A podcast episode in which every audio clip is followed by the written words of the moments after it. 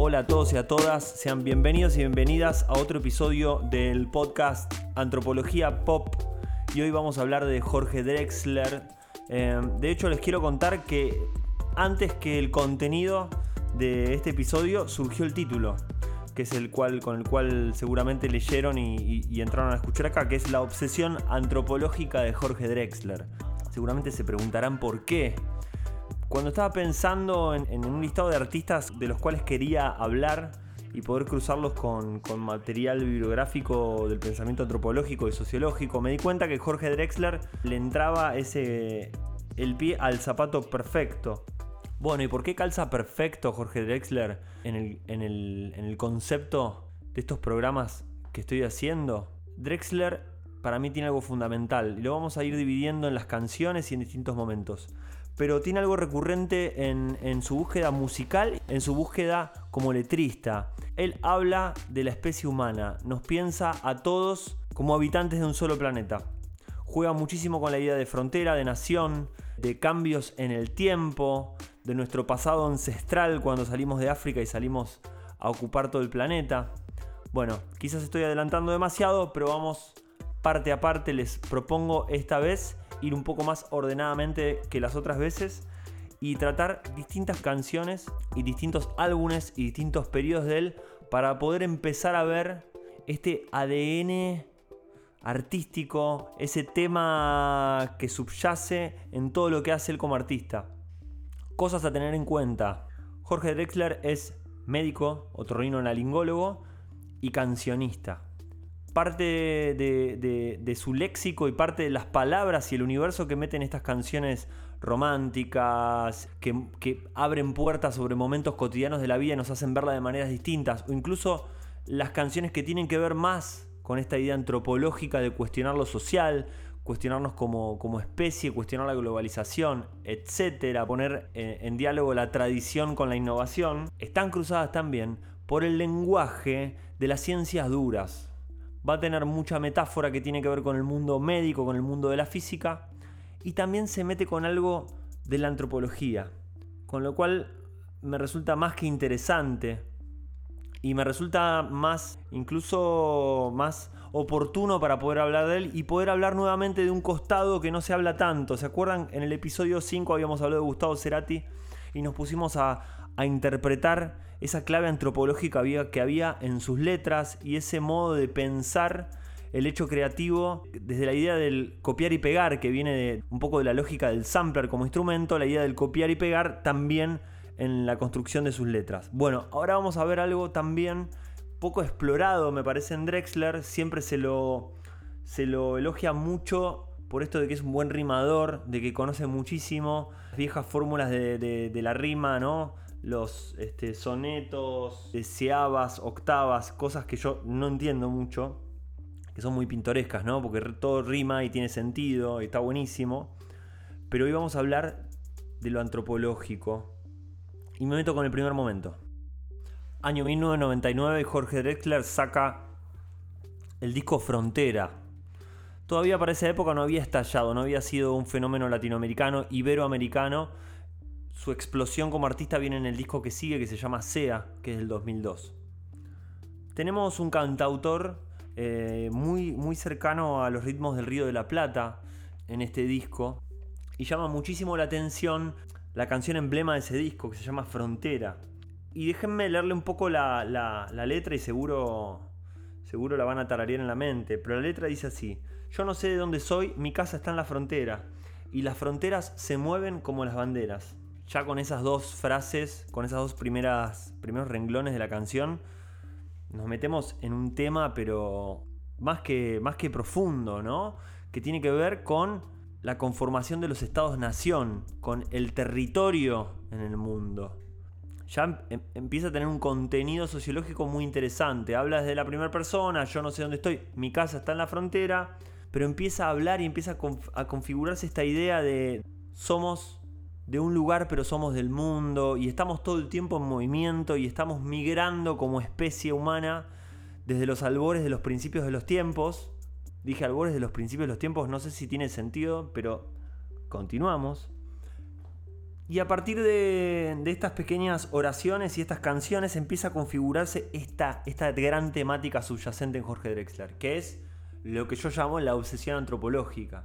Empieza a aparecer un gran tema explorado por la antropología, eh, por la sociología, por la historia, que tiene que ver con la conformación de los países tal cual los conocemos, mejor dicho, estados-naciones. Desde hace prácticamente 200 años hasta ahora, la organización política del planeta gira en torno a la idea del Estado, lo que es el Estado moderno, el Estado como aglutinador de diferentes naciones o diferentes pueblos y empieza a organizarlos y empieza a construir una historia en común y empieza a ser el eje rector desde el cual se empiezan a construir identidades. Hoy decimos soy argentino, soy español, soy chileno, pero hace 200 años en el mismo territorio podíamos decir que éramos otras cosas o que éramos de otros lugares. Y lo que empieza a pasar también es que empiezan a construirse estas, estos, estos estados que son hibridaciones, a veces aglutinamientos de pueblos que quieren estar y que no quieren estar bajo la misma bandera, ¿no? Empieza a aparecer la idea de, Estado-nación y frontera.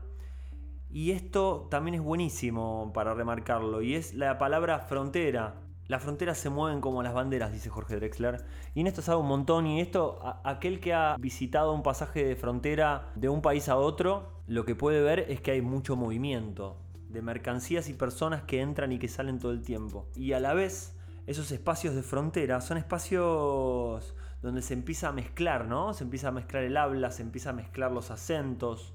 A veces está poco claro qué parte es un lado y qué parte es el otro.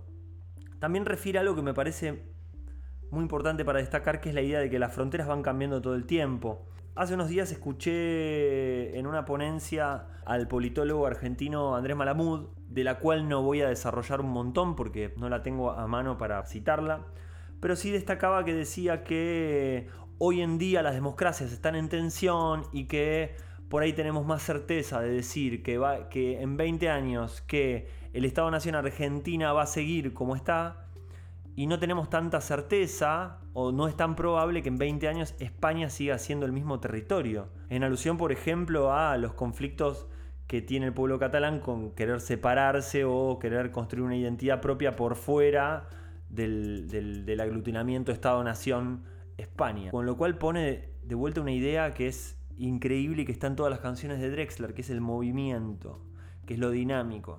No hay nada estático en el mundo, no hay nada estático en el planeta, no hay nada estático eh, ni en el universo ni en nuestras propias vidas. Si no estamos naciendo, estamos muriendo, diría Bob Dylan, y algo de eso hay. Jorge Drexler lo sabe desde la biología porque estudió medicina.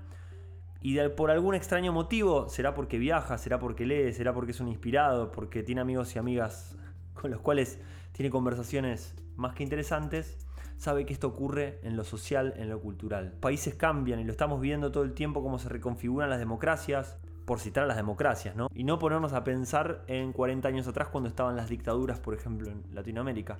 Todo cambia, todo tiene un tiempo bajo el sol. Ahora bien, Drexler empieza a tejer, ¿no? Este entramado de temáticas antropológicas en sus letras. 1999, Frontera, se los recomiendo si no lo escucharon, es un discazo. Yo no sé dónde voy, mi casa está en la frontera. Yo no sé dónde voy, mi casa está en la frontera. Y las fronteras se mueven como las banderas. Las fronteras se mueven como las banderas. Tema 2 del disco, si seguimos hablando de este disco, Memoria del Cuero. Bueno, si Frontera les parecía que empezaba a tener una temática sociológica, Memoria del Cuero empieza a traer otra, otra otro ADN de Jorge Drexler, otra obsesión antropológica que tiene con la idea de, poder empezar a trazar paralelismos entre migraciones forzadas a través del tiempo en la historia de la humanidad.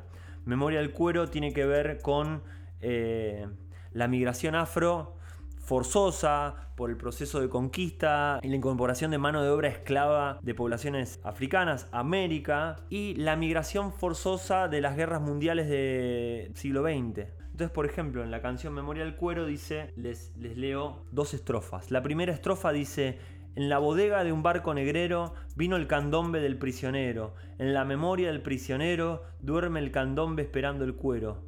curando el miedo y el mareo, curando el golpe del carcelero. Vienen tocando, vienen tocando, vienen tocando. La última estrofa de esa canción dice, en la cubierta de un barco carguero vino mi abuelo salvando el cuero.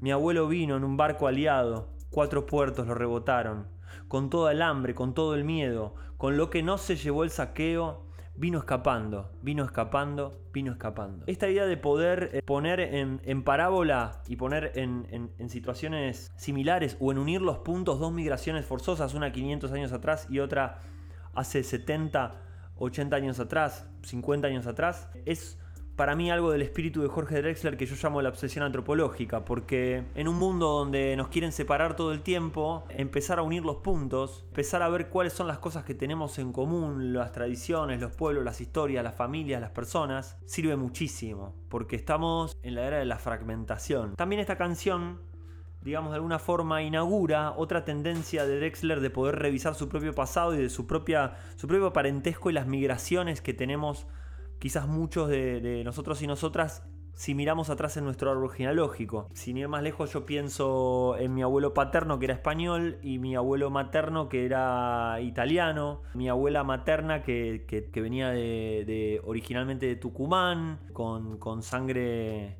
sangre indígena. Mi abuela materna, segunda generación de italianos inmigrantes en Buenos Aires cómo nos empezamos a configurar esta idea de nuestra genética está cargadísima de, puro viaje humano, de la transhumancia humana. Ahora bien, también en el disco SEA se pone a hablar del pianista de Varsovia eh, y su abuelo, ¿no? ¿Y qué pasaría en esa escena de yo tengo tus mismas manos, yo tengo tu misma historia, yo pude haber sido el pianista del gueto de Varsovia, ¿no? Su abuelo judío y ese paralelismo, de vuelta a traer el paralelismo. Esta vez en una escena más, más cinematográfica, ¿no? En el disco Sea, el pianista del gueto de Varsovia. Bueno, esta primera parte creo que está muy bien explicada. Hay otras canciones y la clave ahora es por ahí rastrear en la discografía de Jorge Drexler y ver cómo aparecen estos temas. Migración, frontera, estados, nación, parentesco, revisión del propio árbol genealógico. Son temazos de la antropología. imagínense a mí cuando, cuando me, empecé, empecé a meter en la música y admirar a Drexler y conocerlo a la vez que estaba estudiando antropología y empezar a encontrarme con esos temas me empezó a partir la cabeza pero resquebrajármela y poder quizás tener un atisbo de algo que, uno sigue buscando hoy en día, ¿no? que es poder integrar, poder unir todo aquello que está separado en uno, o que lleva por un lado la profesión antropológica y por el otro la música, y cómo poder unir esos sueños este, en, en un mundo de acción. Pero bueno, imagínense escuchar el disco Frontera y encontrarse, por ejemplo, con Frederick Barth y su trabajo Los grupos étnicos y sus fronteras. Es un autor como, como un clásico, pero es el, es de los que empieza a revisar la idea de que acá hay algo dinámico. Que generalmente estamos bajo una misma bandera, pero no todos estamos viendo lo mismo, no pensamos en lo mismo cuando vemos la bandera de nuestro país. Porque hay grupos culturales, hay grupos y pueblos que existen antes de que se conformaran los Estados-naciones y hay también generaciones que empiezan a nacer bajo esa bandera. Y las fronteras se van corriendo todo el tiempo, se van moviendo. Y piensen que están en agenda todo el tiempo eso, aunque no, aunque no lo creamos, aunque estemos viendo otras cosas. El muro de Donald Trump en México hace unos años para, para, la campaña política de, de, su presidencia empezó a hablar de la frontera de México. De manera increíble empezó a aparecer el tema de el muro, el muro de Berlín, las fronteras, bueno, acá en Argentina también pienso en esto de que estamos bajo la misma bandera, pero vemos distintas cosas.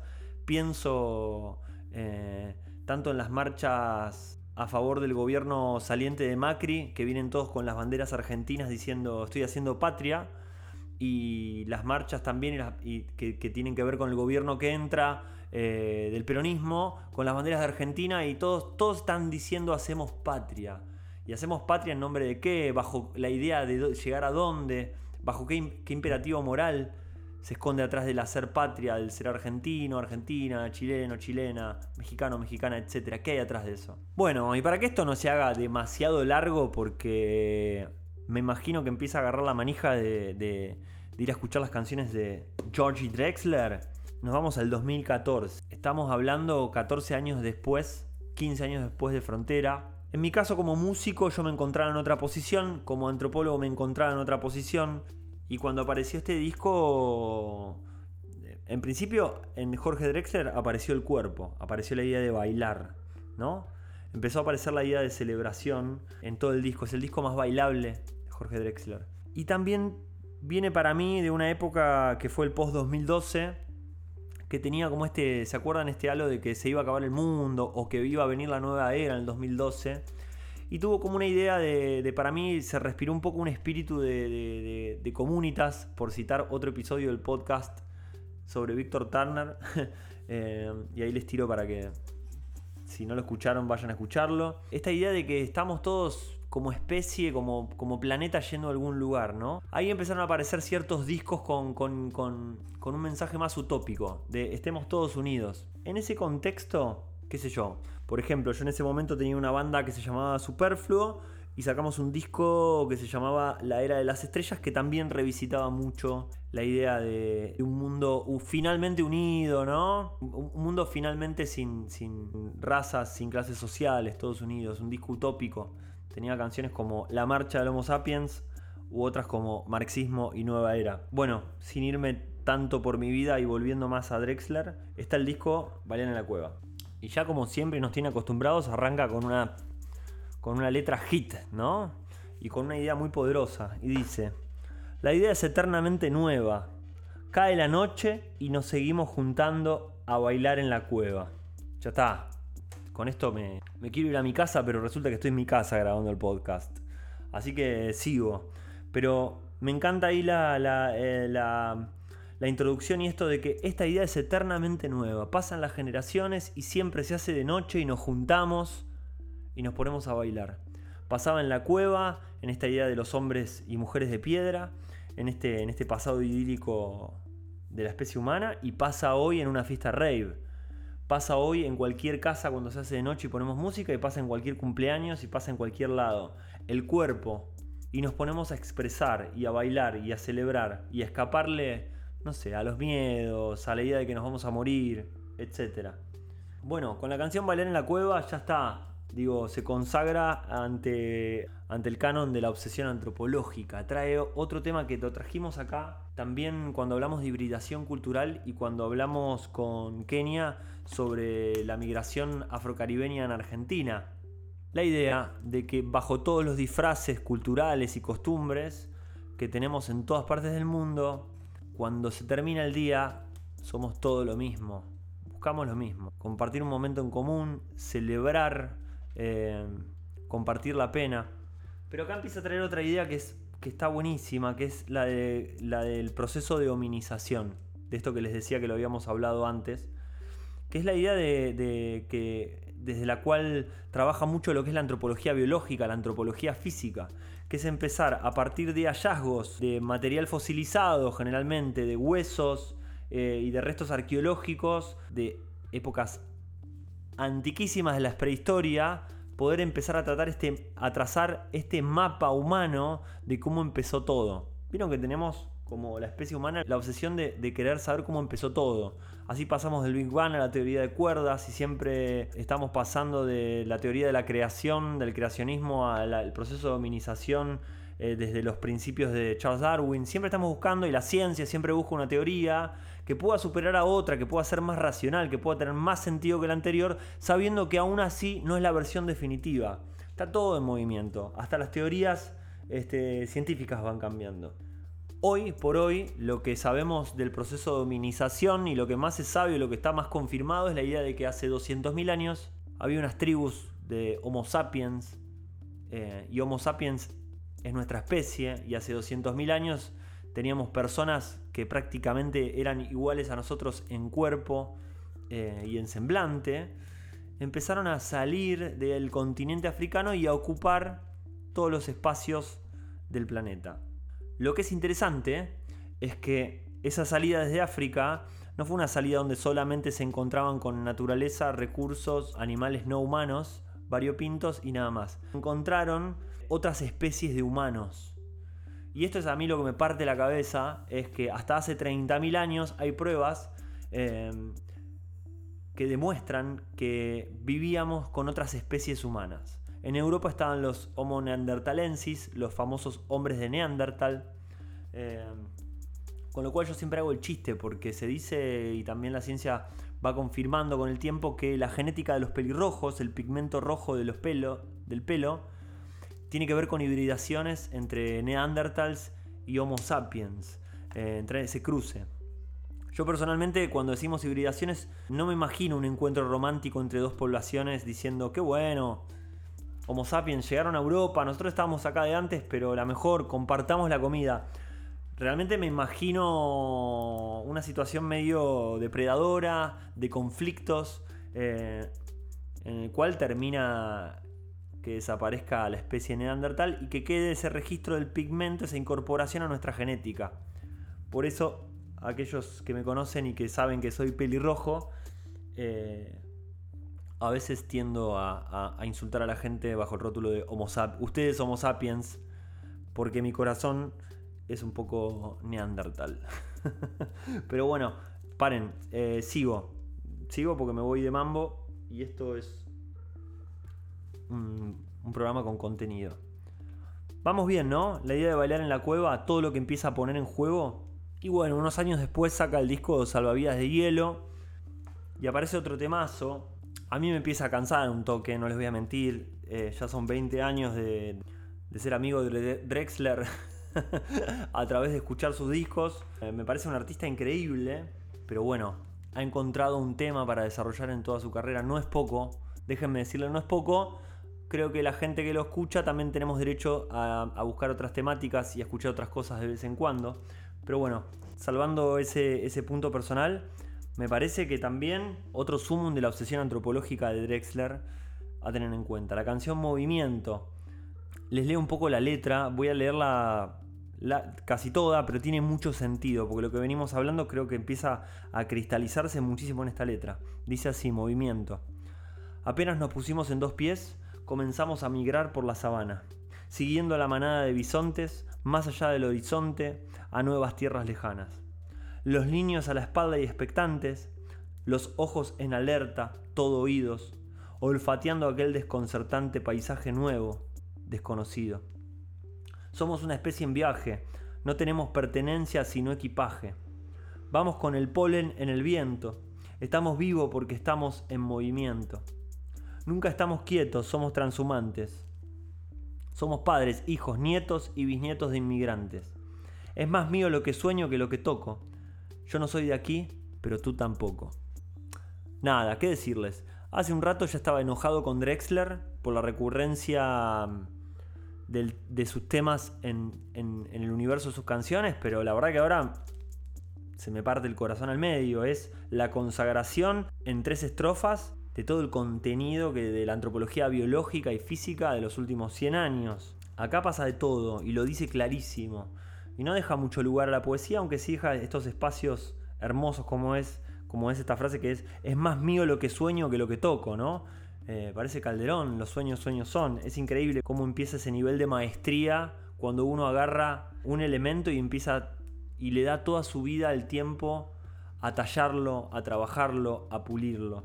Claramente habla del proceso de migración humano que sigue, que se dice que se empieza en África y que poblamos el mundo y que hoy estamos descuidando ese mundo, pero también seguimos itinerando y seguimos viajando y las migraciones siguen ocurriendo. Y es muy interesante porque uno lo puede ver, digo, a veces a algunos nos toca vivir, o a algunas personas les toca vivir en ciudades muy cosmopolitas, como por ejemplo Nueva York, eh, ciudad a la cual, tuve oportunidad de viajar eh, varias veces y ver ahí todas, ¿no? Como todas las, las oleadas de migraciones cómo van conformando esta idea de tierra prometida que tiene Estados Unidos, que vieron que tiene como, como dos cosas. Estados Unidos tiene como dos, dos mundos conviviendo a la vez. Uno es el de la, de la supremacía de blanca, de la idea del redneck, de la idea del colonizador que está ahí y que tiene, que tiene un enojo sobre todas las poblaciones que vienen. Y la otra es la que es una tierra de oportunidades, que la ola migratoria que va, mm, si trabaja, eh, sus hijos pueden ir a la universidad. Eso lo ves en ciudades, en las ciudades de la costa, como por ejemplo Nueva York o Miami. Buenos Aires tiene algo que creo que no tenemos grandes corrientes migratorias desde la época de las guerras mundiales. Pero sí lo que podemos ver y lo que me tocó ver a mí como poblador porteño, como poblador porteño de los 100 barrios porteños, ahí con ese aire de tanguero, con esa voz de tanguero, yo vi varias corrientes migratorias que, son, que, tuvieron que ver primero con, hace 10 años más o menos, con, estudiantes de Colombia. Yo me hice amigo de varios colombianos y colombianas que han venido por situaciones del cambio que les favorecía el cambio del dólar y les salía, porque nosotros tenemos educación gratuita y pública, más barato venir a vivir a, Argentina y alquilar algo que estudiar, que endeudarse y estudiar en las universidades de sus países. Problema que ahora está también, digo, muy fuerte, ¿no? Lo pensamos en Colombia, lo pensamos en Chile. Y la otra parte también es la oleada venezolana, eh, también, que ha, sucedido los últimos años acá en Buenos Aires y eh, justo la semana pasada me, encontré con, un chico venezolano que estaba por ser papá acá, eh, con su mujer, ¿no? Venezolana también. Y me puse muy contento y les dije, che, qué bueno, la primera la primer generación... ¿no? La primera generación de argento-venezolanos, de venezolanos, de la comunidad venezolana en Argentina. A mí me parece increíble la migración, me parece que es un fenómeno, creo que la mitad de los problemas de este país se solucionarían con trayendo diversidad cultural cada vez más acá, ¿no? Me parece que, el cruce de culturas enriquece y nos enriquece como, población y además eh, es de alguna forma blanquear que esto existe, nos guste o no nos guste. Lamentablemente mucha gente se tiene que ir de sus países por situaciones forzosas, económicas, conflictos territoriales, conflictos de guerra. Generalmente el que migra lo hace no porque quiera, sino porque se ve forzado. Esa idea de venir y tener que hacerse de nuevo, tener que empezar de cero en otro lugar, es un potencial de creatividad y de innovación y de potencia y de prepotencia de trabajo que es enorme. Con lo cual a mí me encanta, me encanta ver eso, me encanta, me, me encanta que exista ese cruce, ¿no? Que las fronteras se muevan como las banderas imagen poética de Drexler que me, pone loco, pero que sea así, ¿no? Bueno, gente, eh, ha sido un gran episodio, creo que con esto estamos. He citado solamente un autor, Frederick Barth, los grupos étnicos y sus fronteras, pero sí lo que quería traer era esta idea de que hay temas que están buenísimos y que los podemos hablar y que nos lo inspiren los artistas. Me voy con todas estas temáticas los dejo con todas estas temáticas para, reflexionar y ver cómo la música no solamente nos trae temas, preguntas filosóficas como la vida y la muerte, sino nos pone en un contexto mucho más social. Cómo es la migración, cómo es dejar un país, cómo es nuestra familia, de dónde venimos, a dónde vamos. ¿Por qué no rompemos más los prejuicios y dejamos de pensarnos como entidades estáticas, como territorios estáticos que nunca cambian, ni de nombre, ni de asignatura, ni de, ni de recursos, ¿no? ¿Cómo, ¿Cómo podemos pensar eso? El que puede escuchar discos de Drexler y los que tuvimos la suerte de, que nuestra vida sea acompañada un poco al, con el crecimiento de estos artistas, es ver cómo trabaja un orfebre de la canción, un orfebre de sus propios problemas y de sus propias temáticas. 20, 25 años hablando de lo mismo y esto en Jorge Drexler no es un insulto, es un, elogio, es una situación admirable. 25 años hablando de lo mismo y haciéndolo cada vez mejor y profundizándolo más y tallando cada vez más ese diamante hasta convertirlo en algo hermoso. Vimos en la última canción, en tres estrofas, describió lo que a muchos cientistas sociales les lleva libros. Quizás ese sea el poder más lindo del arte. Mi nombre es Juan Manuel López Manfré. Me pueden buscar en redes sociales biografía mutante y soy una biografía en Twitter. Biografía mutante en Instagram y soy una biografía en Twitter. Si todo sale bien, vamos a hacer el último episodio de esta temporada de Antropología Pop y nos vamos a ver el año que viene con más temas y cosas que estoy preparando que están buenísimas. Un abrazo grande y un beso. Chao.